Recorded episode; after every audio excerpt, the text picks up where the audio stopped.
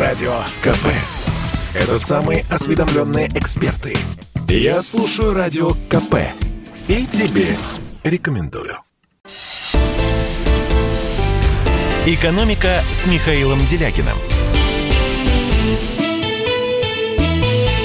Здравствуйте, дорогие друзья. Ну, знаете, не могу не прокомментировать вот эту вот историю насчет э, израильской э, гимнастки. Но послушайте, все же понимают, что израильское государство своих граждан защищает. Российское государство своих граждан, скажем, политкорректно, в очень большом числе случаев тупо вытирает ноги. Поставьте себя на место этих судей. Если бы они адекватно оценили бы результат израильской российской спортсменки, их бы всех в их странах происхождения, ну, может быть, не растерзали, но просто выкинули бы из профессии за антисемитизм. Точка. Это было бы любая справедливость в отношении Израиля воспринимается как антисемитизм в самых разных сферах. И за это карают. А за русофобию, как мы знаем, награждают, продвигают и утешают. Вот и вся разница. Здесь проблема не в том, что кто-то выступил хорошо, кто-то выступил плохо, кому-то повезло, кому-то нет, кого-то засудили, кого-то нет. Есть разные государственные позиции, есть разные государственные политики. Запад сделал русских, граждан Российской Федерации, аналогами того, чем были евреи в Германии перед приходом Гитлера, а то и в начале прихода Гитлера. И русофобия есть лучший способ заработка и продвижения. Она, она не безнаказанна, она вознаграждается. Российское государство в лучшем случае утирается.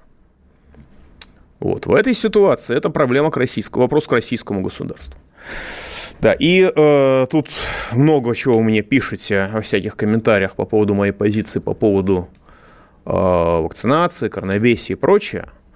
А, так вот, э, много рассказано, что специфическое отношение граждан России к вакцинации – это проявление отношения граждан России к государству, уровня доверия, которое самое государство честно у нас заслужило. Вот у меня к вам в связи с этим вопрос. Доверяете ли вы в целом российским властям? Ну, поскольку российские власти разные, да, есть Голикова, есть Шойгу, давайте сформулируем более конкретно, доверяете ли вы в целом российским властям, например, в лице партии «Единая Россия»? Телефон прямого эфира 8 800 297 02, но голосование мы проводим в, значит, телефон плюс 7 967 297 02, WhatsApp, Viber, SMS и Telegram – Плюс 7 967 297 02. Если вы доверяете в целом российским властям, ну, в лице партии «Единая Россия», пишите «да». 967 297 02, WhatsApp, Viber, SMS, Telegram. Если вы в целом российским властям не доверяете, например, в лице партии «Единая Россия», пишите «нет». Плюс 7 967 297 02, WhatsApp, Viber, SMS, Telegram, голосование пошло. И я тут пришел пораньше, я почитал, что вы тут понаписали про, некоторые из вас понаписали про Старикова. Значит, я не могу удержаться, потому что, понимаете, это тоже экономика. Вопрос доверия к государству, доверия к власти – это экономика, это важнейший фактор конкурентоспособности. Вопрос отношения к себе – это тоже важнейший фактор конкурентоспособности. Когда против нас ведут информационную войну, это не, не только политика, это не только кто в кого будет стрелять.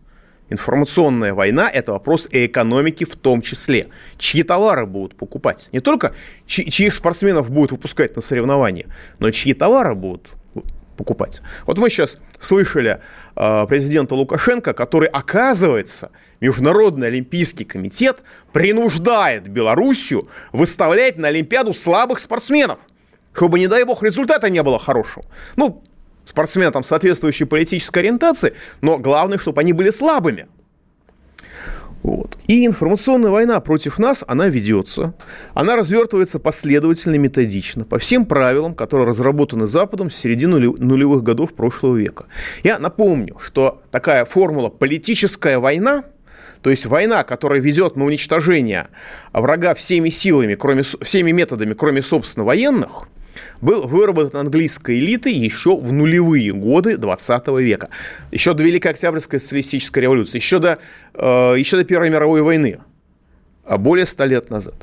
И мы сейчас видим, что в очень больших слоя, частях российского общества любая мысль о возможности свободы и независимости России воспринимается как э, что-то немыслимое, невозможное, как какая-то ересь, которую нужно выкинуть из головы, наплевать и забыть.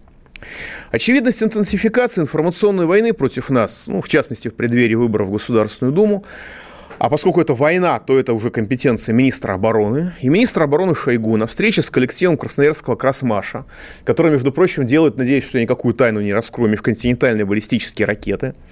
Министр обороны, встречаясь с коллективом, трудовым коллективом людей, которые делают межконтинентальные баллистические ракеты, среди прочего отметил, что информация стала сегодня одним из видов вооружений. Советский Союз имел лучшие ракеты в мире, но поскольку с информацией была проблема, это ему не помогло. Министр обороны подчеркнул, что Россия не готовит специалистов по информационной агрессии. В то самое время, когда против нас развернута целая система центров подготовки именно специалистов по информационной агрессии. Я не знаю, это мы гордимся, что ли, этим? Тем, что нас бьют, а мы о том, чтобы давать сдачи, даже не задумываемся. Первой линией создания информационного оружия, которое внедряется и распространяется по нашей стране, является Центр стратегии пропаганды, он так и называется, стратегия пропаганды, который развернут в Ринге – и центры пропаганды, которые эффективно работают в Таллине и Варшаве. Среди направлений их работы, что важно, я много раз сталкивался с, эти, с, их, с их продукцией в интернете, я думаю, что вы тоже сталкивались. Выдумывание и распространение в России разнообразных разрушительных слухов, а также подготовка российских граждан, как сообщается, десятками в квартал в их отчетах, для подрывной работы в России – в последнее время власти России прекратили или слегка затруднили, признав их иностранными агентами, работу в нашей стране нескольких некоммерческих организаций, которые признаны наиболее опасными. Но эта работа не производит впечатление системной, потому что ряд крупнейших западных структур ведения информационной войны против нас продолжает действовать против нас с нашей же территории. Классический пример – это пресловутый московский центр Карнеги, который, когда стало ясно, что господин Медведев не пойдет на второй срок, буквально сорвался с цепи. Ну и э, точно так же эффективно. Э, как бы работает против нас эффективно распространяя фальшивки или просто западную пропаганду через социальные сети, ряд других, так сказать, информационных структур. Дошло до того, что сейчас в нашей стране, на нашей территории успешно ведут так называемую подготовку к выборам структуры, которая производит впечатление конвейеров по подготовке экстремистов для подготовки уличных беспорядков. В частности, это мастерская блогеров и школа местного самоуправления, так называемые. Структура политической войны против России эффективно и системно поддерживаются в информационном пространстве, в том числе на деньги государственных компаний совершенно рукопожатными для, власти, для властей либеральными медиа. Я могу привести там «Эхо Москвы», которая, как, насколько можно судить, вообще государственной компанией финансируется. Новые газеты, «Дождем», рядом псевдоделовых изданий. Признанные в России нежелательными организациями, организации ведут против нас информационную войну непосредственно через сеть опорных пунктов, не только в Польше и Чехии, но и на постсоветском пространстве, в Прибалтике, Грузии и на Украине. Особая роль отведена Польше и Литве, где западные менеджеры формируют из беглых оппозиционеров массовку для проведения стихийных акций протеста как минимум перед российскими дипломатическими представительствами во время выборов в Госдуму. Но ключ, разумеется, самая большая массовка на оккупированной фашистами Украине. Киев стал вторым после Праги центром концентрации наиболее отмороженных антироссийских медиа, включая так называемую русскую службу «Радио Свободы» и его дочку, которая называется «Крым Реали». Крым стал главным местом обучения и использования иммигрантов в тех или иных провокациях против России. Ну, вроде пресловутой инсценировки убийства интернет-поберушки Бабченко. Есть такой деятель, который до сих пор мечтает въехать в Москву на белом Абрамсе. Это его слова. Вместе с тем важно понимать, что придвинувшиеся к границам России и Белоруссии медиасвора – это только пехота политической войны.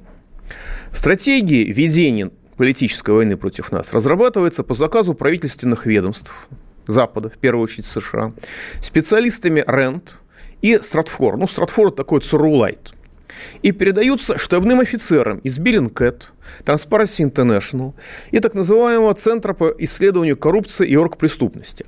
Эти структуры финансируются фондом Сороса, фондом поддержки демократии и, самое главное, государственным американским USAID, американским агентством обеспечения помощи в развитии.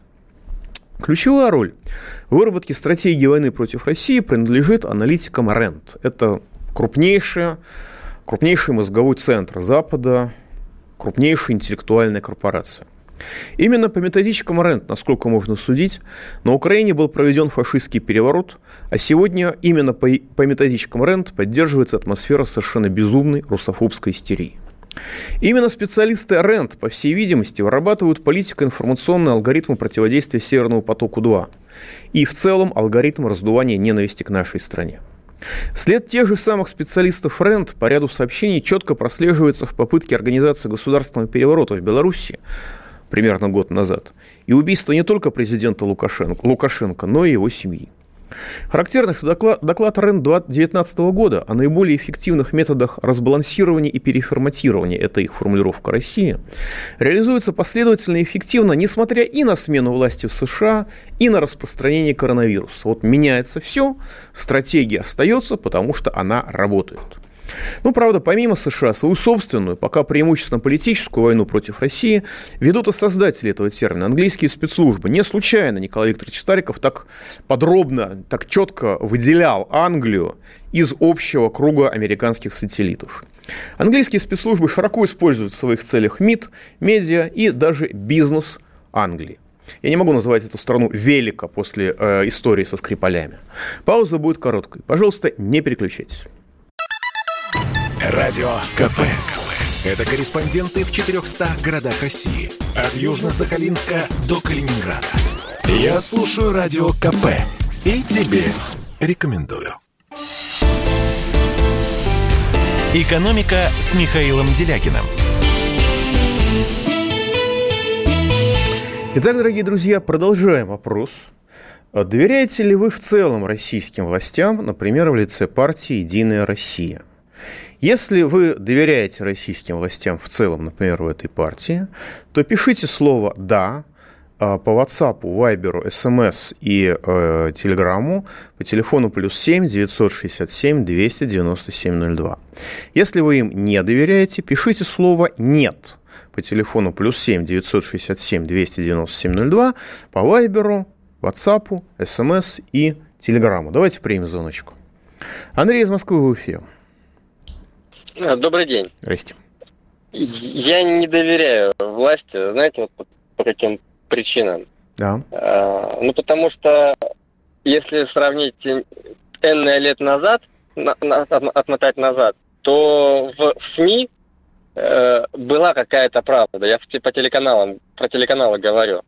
То сейчас я телевизор вообще не смотрю, только какие-то фильмы смотрю. Новости не смотрю, потому что везде говорят одно и то же про Россию не говорят ничего. Говорят про Украину, про какие-то там другие страны. Там про, у Соловьева там одну Украину обсуждают. Подождите, но Соловьев но это не считаю... новости. Соловьев это точно не новости. Да, ну ток-шоу, пусть но... будет ток-шоу. Ну, ну, вот лучше бы сказали, там, какого судью посадили за то, что он э, приговоры неправильные, или там берет взятку. Подождите, а нас разве сажают судьи?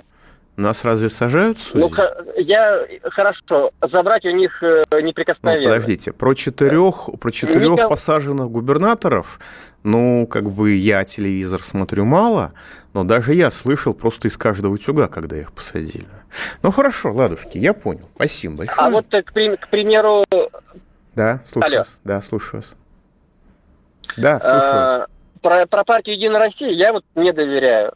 Потому что... Понятно. А вопрос ваш говорят в чем? об одном и том же. А вопрос ваш в чем? А знаете, какой вопрос? Мне не нравится, когда американцы говорят, что Россия враги, а мы Понятно. Спасибо это. большое. Спасибо большое. А, попытка выудить из коллеги вопрос не увенчалась успехом, но я должен сказать, что сейчас тут среди, среди прочего голосования идет голосование, и видно, откуда вы голосуете. И надо сказать, что один человек с Украины и один человек из Германии тоже не доверяют о «Единой России», но первые члены партии «Единая Россия» проснулись, встрепенулись и пришли, и пришли в голосование. Давайте примем еще звоночек. Никита из Москвы в эфире.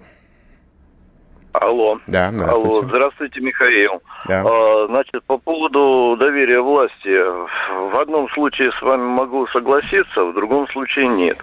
Вот вы в начале передачи, ну, говорили, в принципе, в процессе, что вот Англия, Англия действительно там один из сильнейших узлов против, противодействия. А, как говорит, а вопрос в чем? А вопрос в чем? Вот. А второе, не соглашусь с вами в чем. Знаете, вы сказали, что Союз развалился, были ракеты, но не было информации.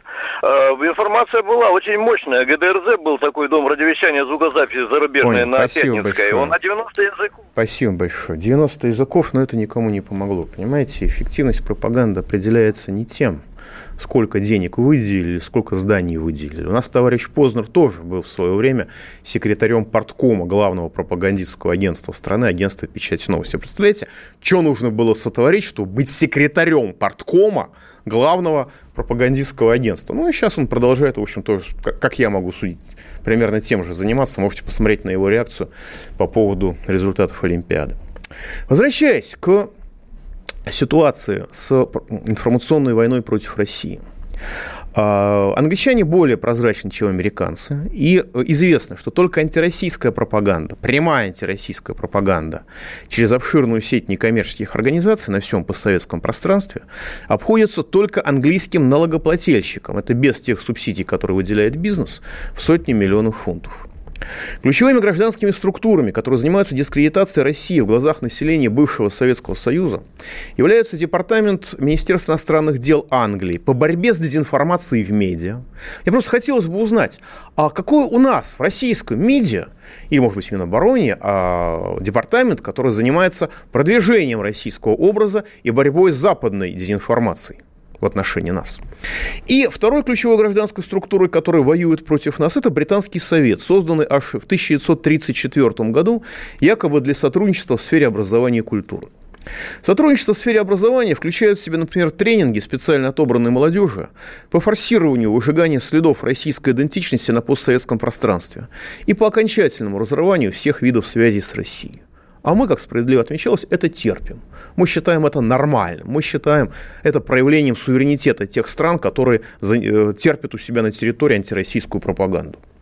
Специальная программа посвящена натаскиванию молодежи на промывку мозгов их старшим родственникам, чтобы, цитирую из английской методички, повлиять на поколение родителей, бабушек и дедушек и сформировать у них евро-балтийскую идентичность. Ну, понятно, это не про Среднюю Азию, это про Прибалтику, Белоруссию Украину. Правда, изучение биографии участников английских гуманитарных программ показывает, что значительная часть якобы гражданских а, программ реализуется непосредственно специалистами специальных служб. Российские власти, повторюсь, только-только, с огромным опозданием, весьма непоследовательно, но все-таки начали браться за противодействие западным структурам политической войны хотя бы на нашей собственной территории. Крайняя слабость этой реакции, которая не идет ни в какое сравнение с американскими нормами, которые выработаны еще более 80 лет назад и жестко применяются и по сей день, так вот, крайняя слабость российской реакции провоцирует безнаказанно нарастающую либеральную истерику, которую Запад надеется в очередной раз разрыхлить и сломать Россию. Нежелание или неспособность прекратить политическую войну против нас, ликвидация ее инструментов – нежелание или неспособность защищать наши интересы по заветам хирурга Веры Семеновны из Покровских ворот, напомню, резать к чертовой матери, не дожидаясь перитонита. Вот э, абсолютная импотенция, с моей точки зрения, российской власти могут позволить нашим глобальным конкурентам действительно уничтожить нас, толкнув Россию по катастрофическому пути Украины. Мы сейчас очень хорошо понимаем, как мы жили при советской власти. Мы очень хорошо понимаем, что такое было бесплатное качественное образование. Что такое была бесплатная качественная медицина, когда сейчас за деньги в Москве невозможно нормального врача найти по некоторым направлениям? Мы сейчас понимаем, что такое отсутствие безработицы, отсутствие этнической преступности, отсу... крайне низкий уровень коррупции в судах и правоохранительных органах. Мы сейчас понимаем, что такое независимый профессиональный суд, который был в Советском Союзе, ну, кроме политических дел, кроме крайне ограниченного круга, круга дел. Но э, Советский Союз уничтожили граждане Советского Союза своими руками, поверив, поверив западной пропаганде о том, что у них все плохо, и нужно вот это все вокруг разрушить, и попадем, и попадем в рай. Наметившееся пассивное сопротивление, интенсивный и нарастающий, и на самом деле эффективный комплексной агрессии Запада, который у нас сейчас наметился, оно совершенно недостаточно. Потому что нужно понимать, что в войне, в том числе и политической, победу, победу могут принести только всеобъемлющие активные действия.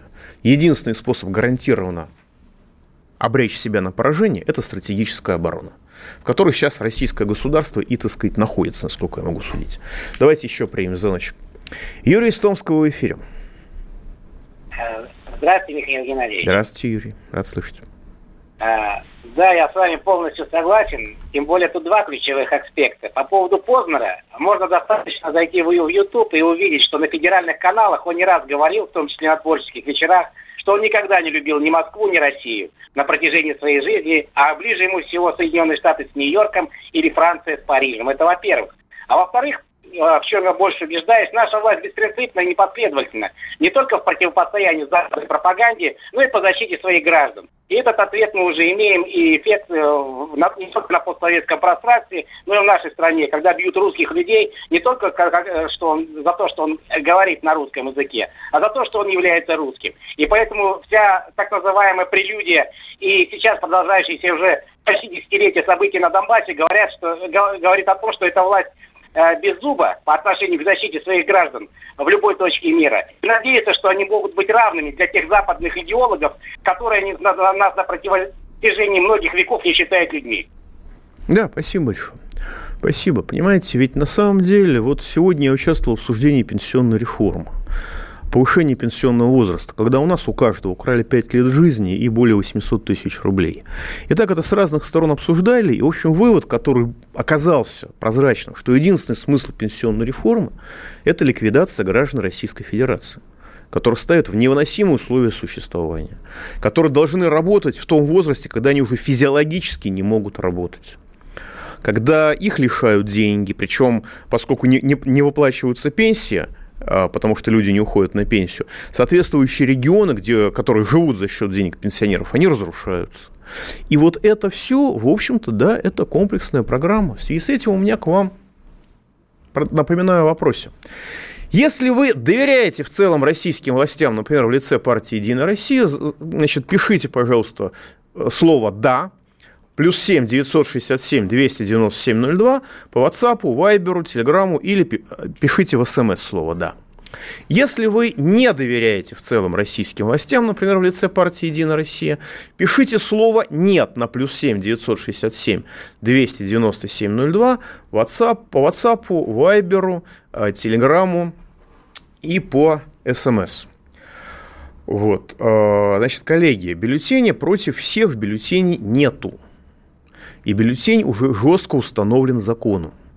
Поэтому, если вы хотите проголосовать за Единую Россию, чтобы ваш голос ушел в Единой России, можете бюллетень испортить, можете забрать с собой, можете вообще не ходить голосовать. Это лучший способ поддержать Единую Россию. Пауза будет короткой.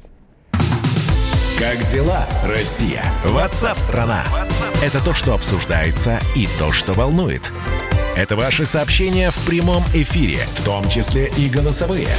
Каждый будний день с 11 до 15 часов с Михаилом Антоновым. Эфир открыт для всех. Включайтесь. Радио «Комсомольская правда». Радио про настоящее. «Экономика» с Михаилом Делякиным –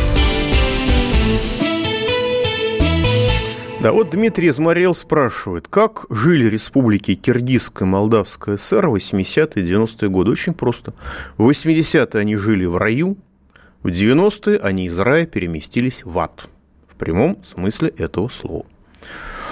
А, люди, вы, значит, вы просите проконсультировать вас, как вы можете кого-то вписать в бюллетень. В бюллетень, избирательный бюллетень никого вписать нельзя. Если вы не участвуете в выборах, ваш голос, так устроена система, уходит в основном Единой России.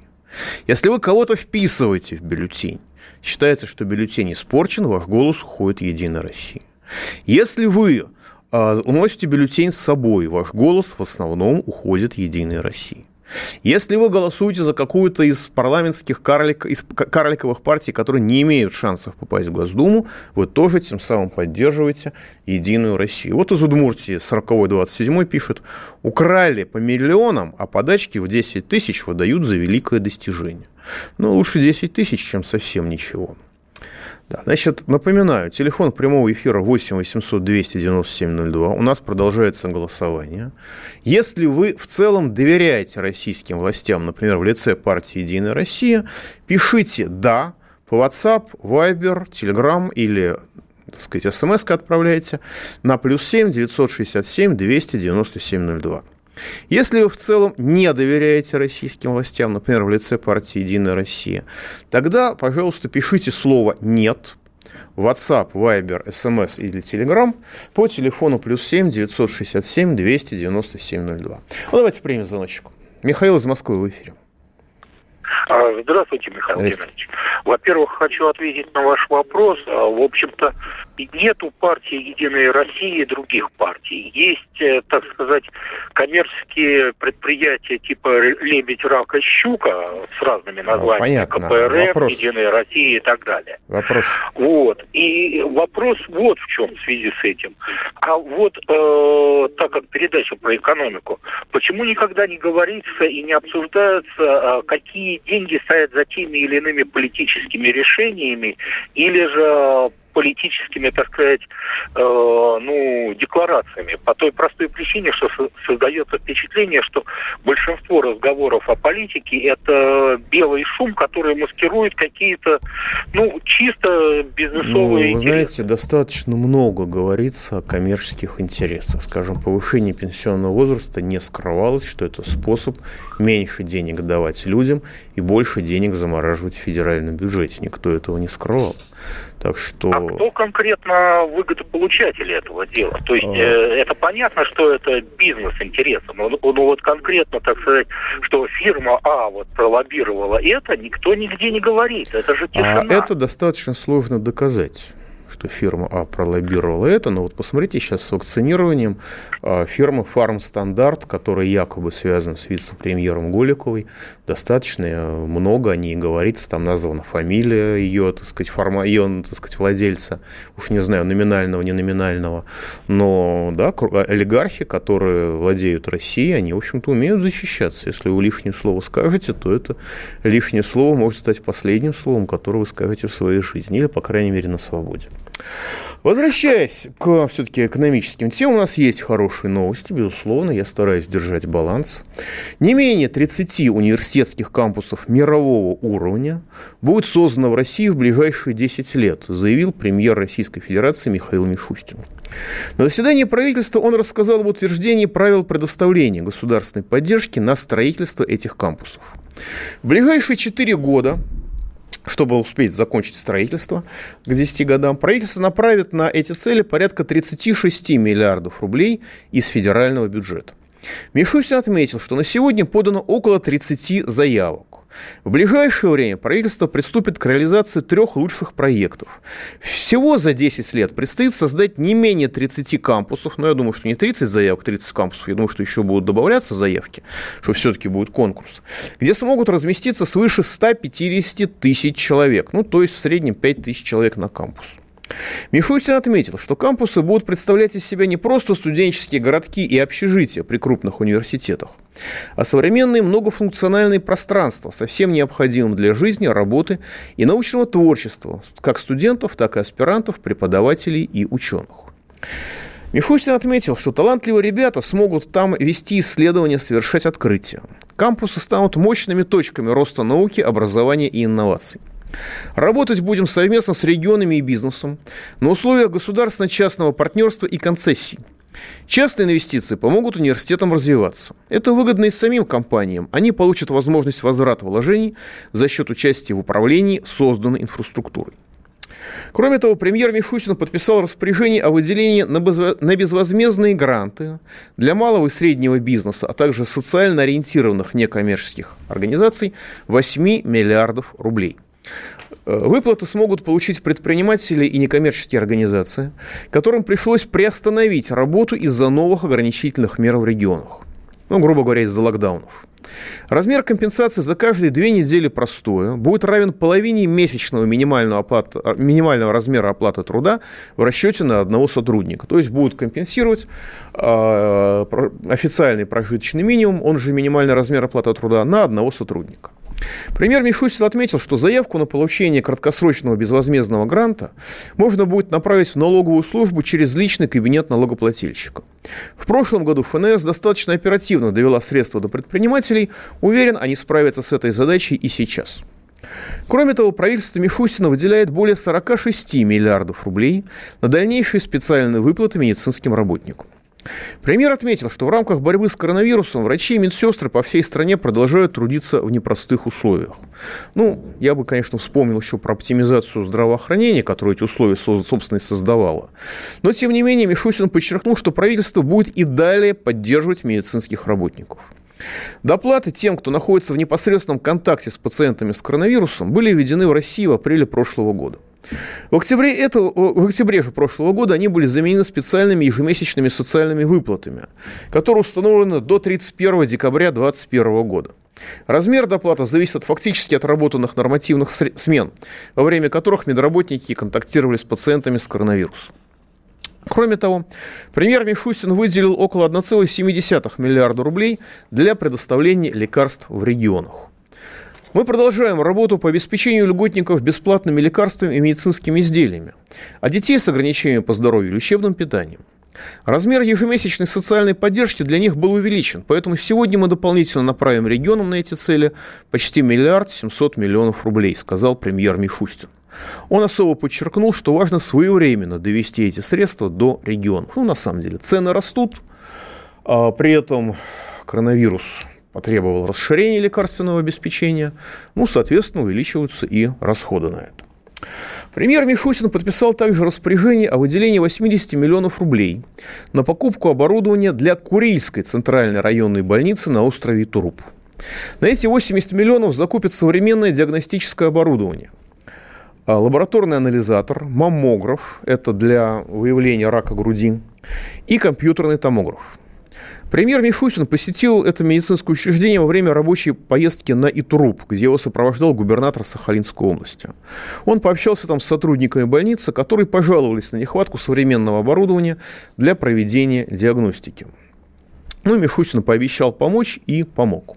На самом деле здание Курильс, Курильской ЦРБ построили в 2010 году. Стационарное лечение здесь могут проходить до 50 пациентов одновременно. Ну, возможно, для не очень большого населения Курил это и достаточно. Сейчас в распоряжении врачей есть рентгеновский аппарат, аппарат УЗИ, флюорограф и аналоговый маммограф. Курильчане должны получать лучшую диагностическую помощь, не выезжая в областной центр, то есть на остров Сахалин. Это наша важнейшая задача, подчеркнул губернатор Сахалинского, Сахалинской области. Ну, надо еще добавить, что а, Сейчас в стране чудовищным образом завышены цены на все медицинское оборудование. Имеет место просто произвол, мафия, производителей медицинской, поставщиков медицинской техники, а, абсолютный произвол западных монополистов и их российских агентов. И это чудовищное завышение цен, когда даже ни один производитель не размещает в открытом доступе цену на продукцию за редчайшими исключениями. Обычно они спрашивают, вам нужно для бюджета или для частной фирмы. И если выясняется, что это деньги бюджетные, то цена может, ну, точно на 30% выше, а может и до двух раз быть выше. При этом цены растут стремительно. Кроме того, премьер Мишустин поручил главам Еврейской автономной и Амурской областей, Хабаровского и Забайкальского краев ускорить выплаты гражданам, которые пострадали в текущем году от паводков в этих регионах. Он поручил также оперативно завершить работу по определению ущерба, которое было нанесено жилым помещениям, а также объектам инфраструктуры. Главы этих четырех регионов России должны направить предложение в профильные федеральные министерства для осуществления компенсационных выплат из федерального бюджета, имея в виду необходимость завершения первоочередных восстановительных мероприятий до наступления холодов.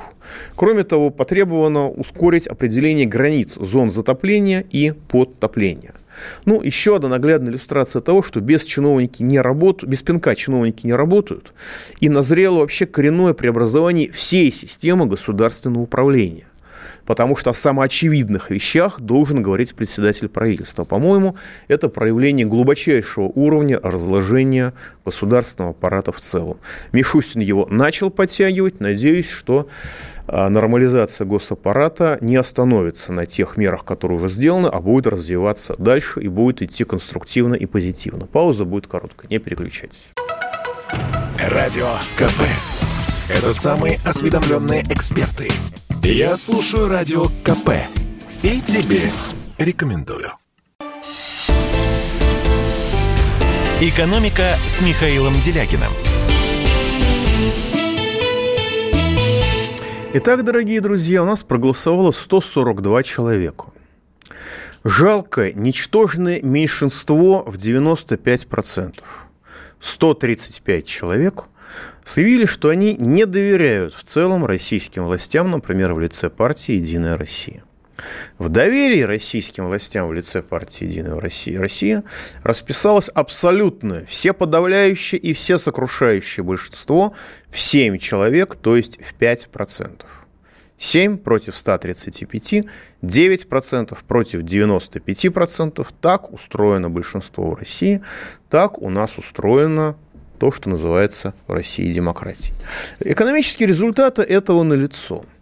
Вот данные Росстата – Величина прожиточного минимума на 2021 год, знаете какая? 11 653 рубля. Еще раз, я не оговорился, вы не ослышались. 11 653 рубля – это деньги, на которые гражданин Российской Федерации а, должен иметь возможность, как считает государство, может жить. 12 702 рубля – это трудоспособное население. На ребенка, с учетом цен, цен на все детское, 11 303 рубля. На пенсионера – 10 022 рубля. При этом, по официальным данным, среднедушевые денежные доходы населения в месяц выросли с 32 600 рублей в первом квартале до 37 900 рублей, я немножко округляю, во втором квартале. То есть это уже повод для того, чтобы радоваться и, так сказать, бурно аплодировать. А, доходы ниже прожиточного минимума, то есть это не бедность. Это нищие люди, которые имеют в месяц в среднем ниже, чем 11 653 рубля на человека. Так вот, доходы ниже прожиточного минимума у нас по итогам первого полугодия, это официальные данные Росстата, имеет 13,1 миллиона человек. 19,1% населения. Только что рапортовали бодро, что за прошлый год на 300 тысяч человек стало меньше бедных, потому что там по 10 тысяч рублей выдали. Ну, правда, удивительно близость числа сокращения нищих с, со, со сверхсмертностью. Возникает невольное ощущение, что значительная часть тех людей, которые выпали из статистики нищих, они выпали потому, что они умерли. Ведь действительно, человек, который имеет, не имеет даже прожиточного минимума, он просто медленно умирает. У нас по официальным данным 19,1% населения медленно умирает. 13,1 миллиона человек. Это данные Росстата. Если вы считаете, что они все подпольные миллионеры, ну, что называется, исполать вам. Флаг вам в брюки или билет на елку. Это политика государства. Известный своим гуманизмом Иосиф Виссарионович Сталин немецким фашистским военнопленным в советских лагерях во время войны прожиточный минимум гарантировал. Кстати, калорийность прожиточного минимума, когда она считалась еще, так сказать, э, в продуктовом выражении, натуральном, у нас в стране примерно соответствовала той пайке, которую немецкие военнопленные во время войны получали в советских лагерях. Правда, начиная с сентября 1941 года. Так вот, Сталин немцам гарантировал, немецким, немецко-фашистским военнопленным, которые пришли сюда убивать всех, и нас, и его в том числе. Он им гарантировал право на жизнь.